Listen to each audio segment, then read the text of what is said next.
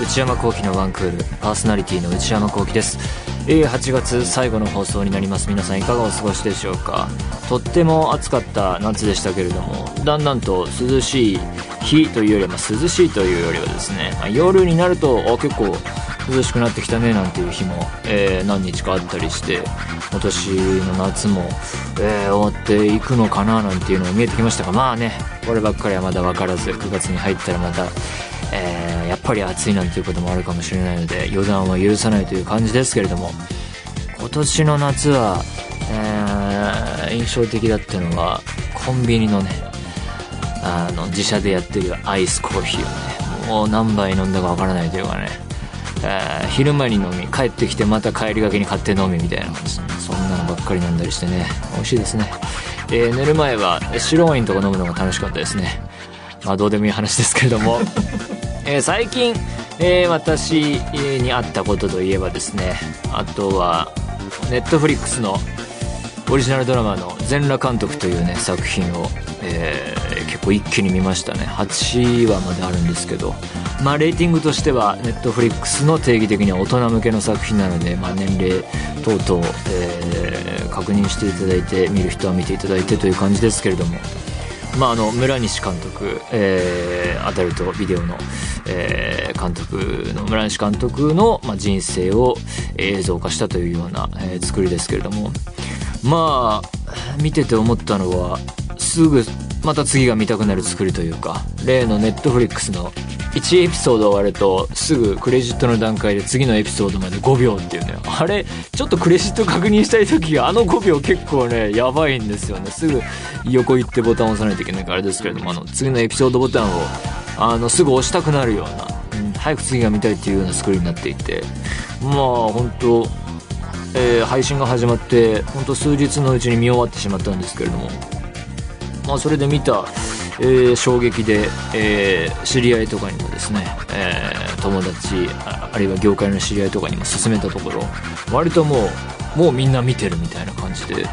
その、まあ、インターネット時代の、まあ、コンテンツの流行る速さというか、えーなんかこう伝わる速さっていうのも感じましたしまあ、えー見てて良かった点はまずはその日本のいわゆるテレビドラマ、まあ、あんまり見ないので一概には言えないんですけどザッピングとかでしか見ないのでではお目にかかれないルックですね。その映像の質感というか見た時の撮影によるその効果というかその話の問題じゃなくて見たルックの印象ですね。ルックがえー画面をパッと見た時にですねお金かかってる感がすごくて、まあ、これはこれ素人考えになってしまうんですが撮影技術なのか使ってるカメラなのか撮った後の処理なのかわからないけれどもとにかくあパッと見た時にこれはちゃんとしてる映像だっていう感じがすごくてつまりそれはそのグローバルスタンダードというか海外のテレビドラマと並べてもそんなにこう貧弱に見えない貧相に見えない作りになっていてそこがまず素晴らしかった。でインタビューとかを読んでみるとですね制作した人とかプロデューサー陣の、まあ、撮った後のあのポストプロダクションっていうんですか？撮った後の素材をどうするかっていうところで海外に持ってって、えー作業とかしてるみたいでそれが色の調整とかやってるのかなわからないですけどそれがやっぱり効いてるのかなとインタビューとか読んで思ったしそれはやっぱりネットフリックスのサポートあってこそなのかなとも思いましたけれどもあとは脚本これもネットフリックスのサポートだと思いますが次が見たくなるっていう意味では、あのー僕み、この、こっちは見てないんですけど、ナルコスっていうね、あのー海外のテレビドラマがあって、そのスタッフが、えーワークショップを開くような形で脚本を作る段階でアドバイスが与えられて、それをもとに、えーストーリー作っていったらしくてですね、まあそれもなるほどなという感じで、特に良かったのが1話2話とかの前半のあたりが好きでしたね。アクションシーンとかもすごかったですし、前半の方はやっぱりウルフ・オブ・ウォール・ストリートとか、えーなどスコセッシの映画を彷彿させるような雰囲気もあるし、まあ、アダルト業界を描くっていう意味ではブギーナイツとかもありますけれども、見ててすごいなと思ったのが、その村西監督がのし上がっていく過程において、あの、あれはセールスマン時代のエピソードかな。おい、椅子に主人公と話し相手が座ってて。でそのカメラが回転していくと話し相手が次々と変わっていく描写とかね。ああすごい。あれ撮るの大変だろうなとか思いながらよくできてるなと思って見ました。だからトータルでわーっていうすごい勢いで見てしまいましたね。全裸監督に関しては。ただ今後議論になってくるのは、まあ、実在の人物を扱っているという点で、まあ、権利そこの権利関係どうなってるのかとか、まあ、海外の映画の作品とかでも特にそれあのたまにそれが揉め事になってたりしますけれどもその辺はね知識がないのでよくわからないところですしあと、まあ、日本のテレビドラマがやっと世界に打って出られるものができたよっていうんで蓋を開けてみたらエロのコンテンツそして AV アダルト業界を扱ったものなのかっていう点に関してまあ、それをいい悪いっていう風潮もあるかもしれないですけど、それに関してはいい悪いはね、ちょっとよくわかんないですね。だからわかんないことに関しては、わからないというところですけどね。まあ、その、見始めると止まらなかったのは事実ですね。えー、ということで、それでは内山動きのワンクール、スタートです。それではお便りを紹介します。ラジオネーム、スエさんからいただきました。内山さん、スタッフの皆さん、こんばんは。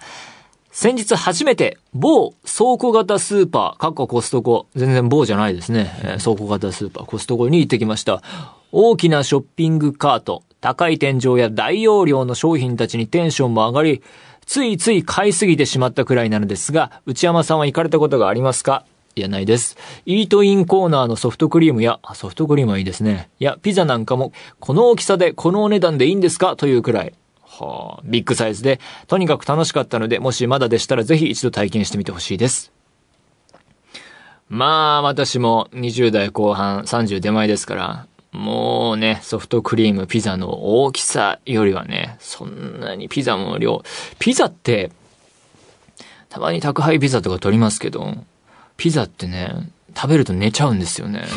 あれはわかる。空腹時にわーって食べるのが良くないのか、ピザ頼むとやっぱりポテトとかも行きたくなるじゃないですか。あで、まあお酒飲むタイミングだったらビール飲んだり、まあコーラ飲んだりみたいな楽しむんですけど、ピザ食べて、ポテト食べて、もちろんその、それを防ぐためにサラダを食べようっていうところが始まるんですけど、もうね、パタって寝ちゃうんですよね。だからあんまり取らないようにしてますね。まあそういう楽しめると。コストコはね、一回も行ったことないし、あの、全然何があるのかもわからないですね。いろんなものが買えるんだろうなとは思うんですけれども。まあでも、だだっ広いところにいろいろなものが置いてるとね、楽しいのかもしれないですね。あの、昔、あの、子供の頃にトイザラスに連れて行ってもらった時の感覚とかも思い出しますね。なんかこんな広いところで、こんな見渡す限り全部おもちゃか、みたいな夢の世界だなと思いましたけれども、ああいう感覚ですかね。まあでも、あんまりよく知らないんですけど、その大容量の商品とかまとめ買いして、えー、お安く買えるっていうことなのかなと推測するんですが、大量セットね、一人か二人じゃちょっと限界ありますもんね。大家族、お子さん、夫婦お子さんいて、え、みんなで食べるって、冷蔵庫入れと、冷凍庫入れとくだとちょうどいいのかなとか考えたりしますけれども、私には向かないのかなと思いつつ、あとアウトレット行くのね、好きな人とかもいますもんね、休日に車乗ってとか。そういう娯楽もないんでね、あんまり興味がないですね。なんか、ショッピングモールとかね、行くのは結構好きなので、なんか行くとテンション上がる部分はあるんですけれども、コストコはちょっと未知の領域でございます。ということで皆様からのお便り引き続きお待ちしています。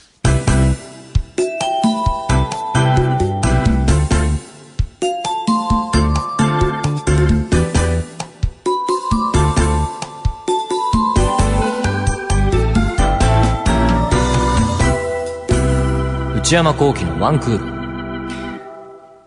内山幸輝のワンクール。続いては夏休み特別企画。皆様から募集していた怖い話を時間の限り紹介していきます。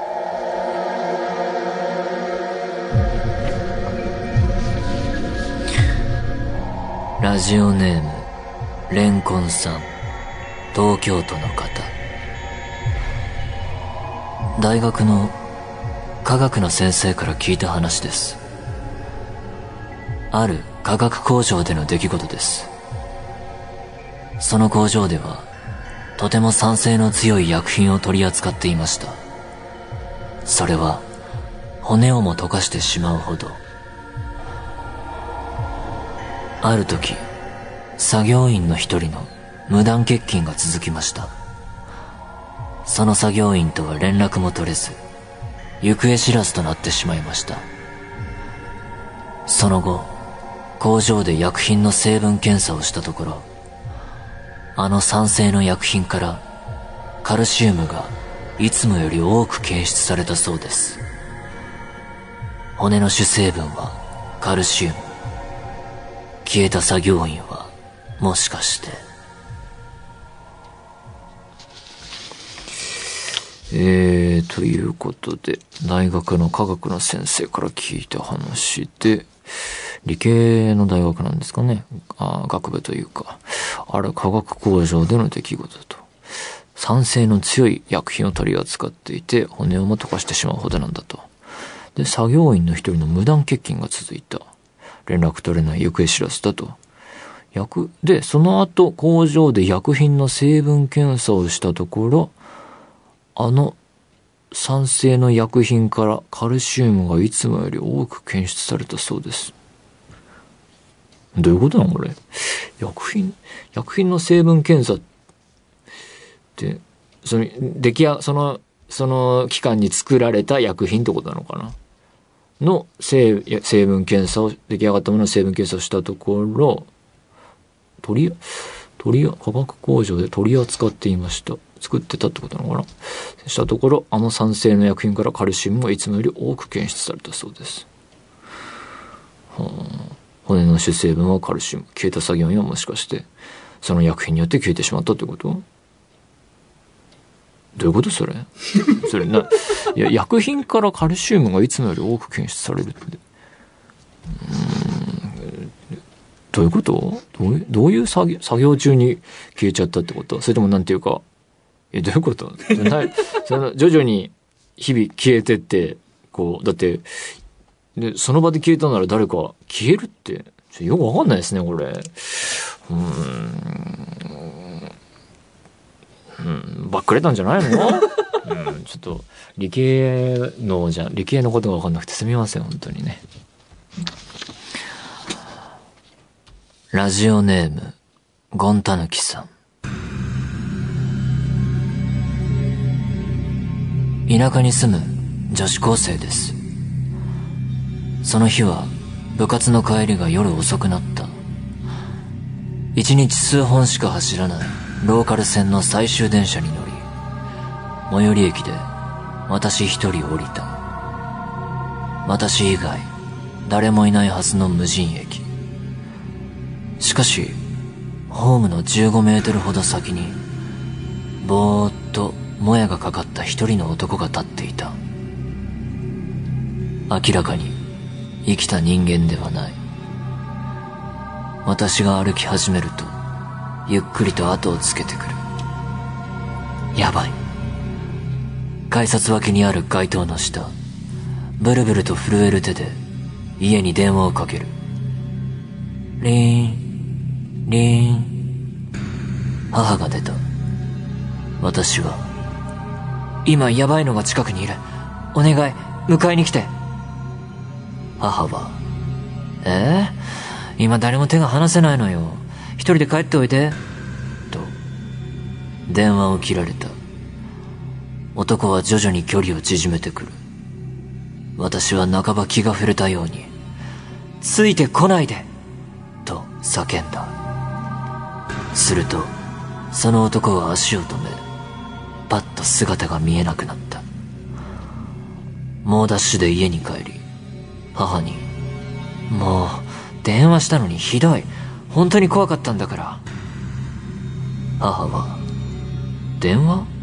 電話あったけど2コールで切れたよ。何かあったの?」というね、ことなんですけれども。あ、これね、えー、注釈ついてまして、えー、以前ネットで読んですごく怖かった過去書きの実話。だからこのゴンタヌキさんのにとっての実話じゃなくてっていうことですかね。かっこ、記憶を辿ってまとめたので、セリフなどはアレンジ。あ、ご苦労様です。電話回線が乗っ取られる系の階段は怖いですね。あそういうジャンルがあるんですかね。なるほどね。田舎に住む女子高生。その日は部活の会が夜遅くなったと。一日数本しか走らないローカル線の最終電車。だいぶ遅くなりましたね。えー、最寄り駅で降りて、誰もいないはずの無人駅で、えー、ホームに一人の男と、明らかに生きた人間ではない。この明らかに生きた人間ではないって何をもってするんでしょうね。まあそういう感覚がしたってことなんでしょうかね。後をつけてきて、るので、必死に電話をかけると。で、母が出たんだけれども、で、これが最後に判明するのが、オチで、オチで怖くなるっていうパターンのやつですよね。オチで何かが判明して、ということは中盤における出来事は意味合いが変わってくるっていう手法ですね。電話電話あったけど、ツーコールで切れたよ。何かあったのこのリーン、リーンっていうのはツーコールを表現していたんですね。うん何かあったのうん、ツーコールで切れた。うん、トゥルルル、トゥルルル、ガチャってことだったのか。うん。でも、書いた人側からすると母が出て、受け答えがあったと。うん、で、電話を切られたんだけれども、っていうことが。ついてこないでと叫んだら、えー、足を止めパッと姿が見えなくなった。まあ、結果良かったというかね。まあ何事もなくて本当良かったですよね。お母さんの声が、どうのこれ、うん、まあ良かったっていうことですよね。本当に。うん、何事もなくて。良かったですね。うん。ラジオネーム、ゴッティさん。27歳女性の方。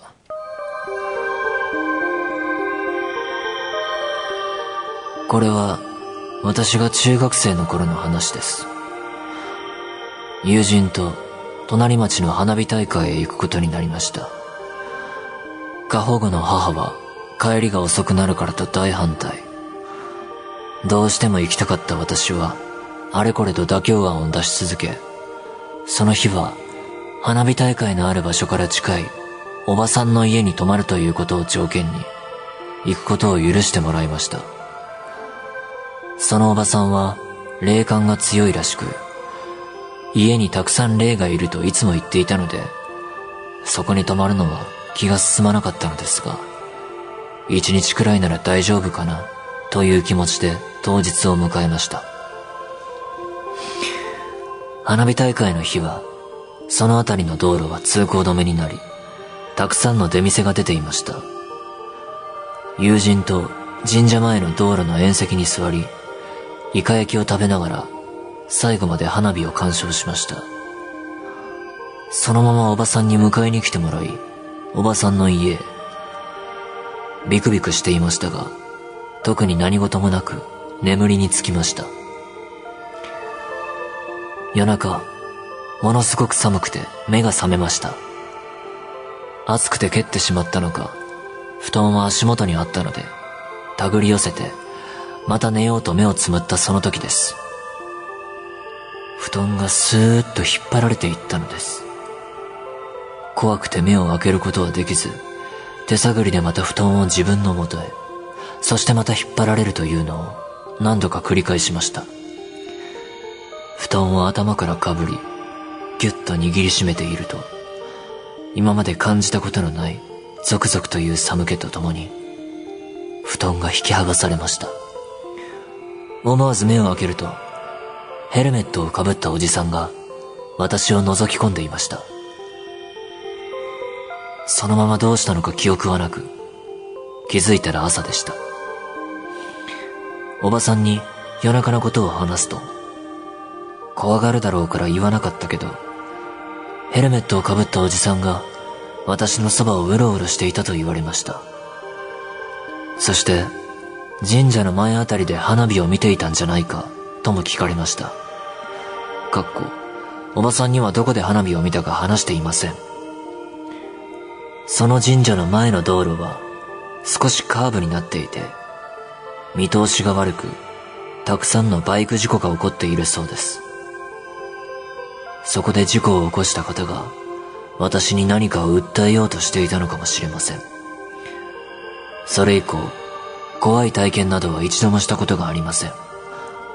あの時見たおじさんも、その後一切現れませんでした。ですが、そのおじさんの顔は、今でもはっきりと思い出すことができます。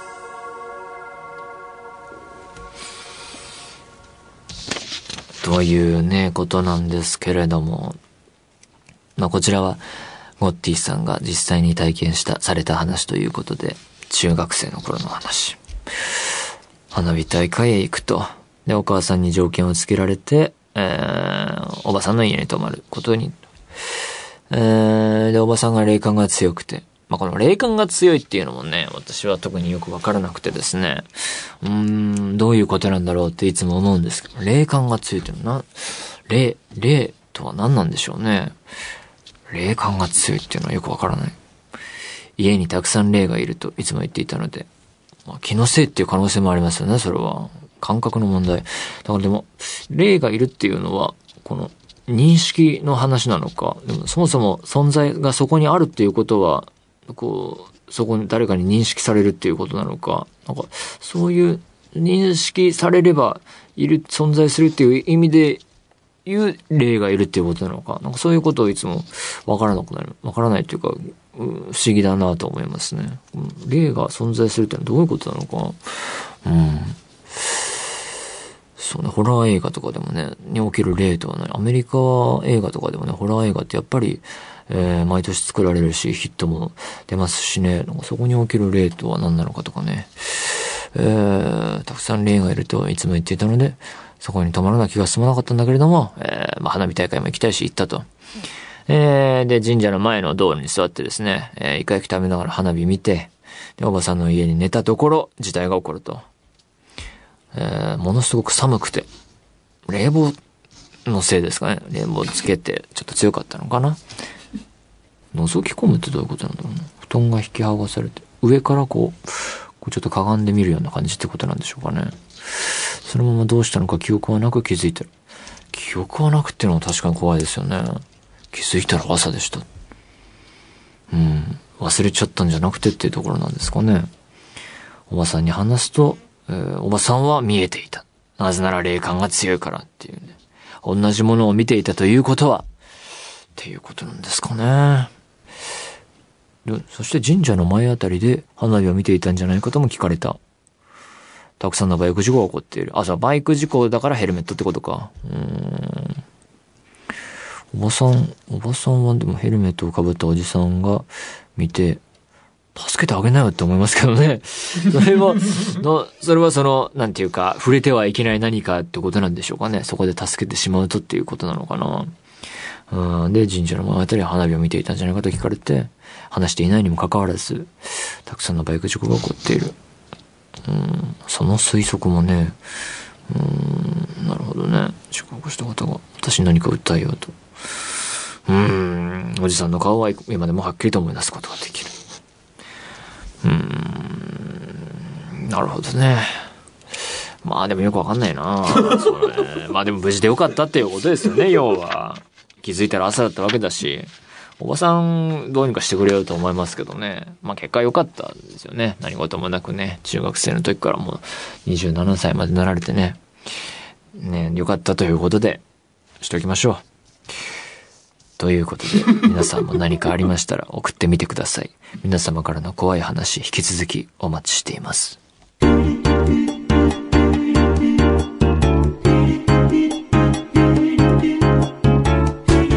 内山幸喜のワンクール。